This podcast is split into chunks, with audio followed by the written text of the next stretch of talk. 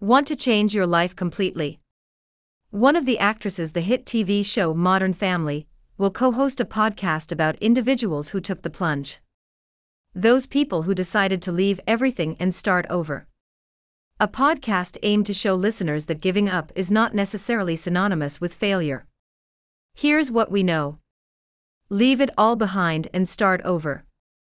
This is a thought that has crossed the minds of many Americans since the onset of the pandemic a reality that has led to a record number of resignations in the United States in 2021. Julie Bowen, who you probably know for her role as Claire Dunphy in the series Modern Family, has decided to tackle this phenomenon in a podcast. It is with writer Chad Sanders that the duo will launch Quitters on February 14th. A brand new podcast about those people who decided to leave everything they knew to change their life. The podcast will collect stories from individuals who had to give up something in order to better move forward and succeed.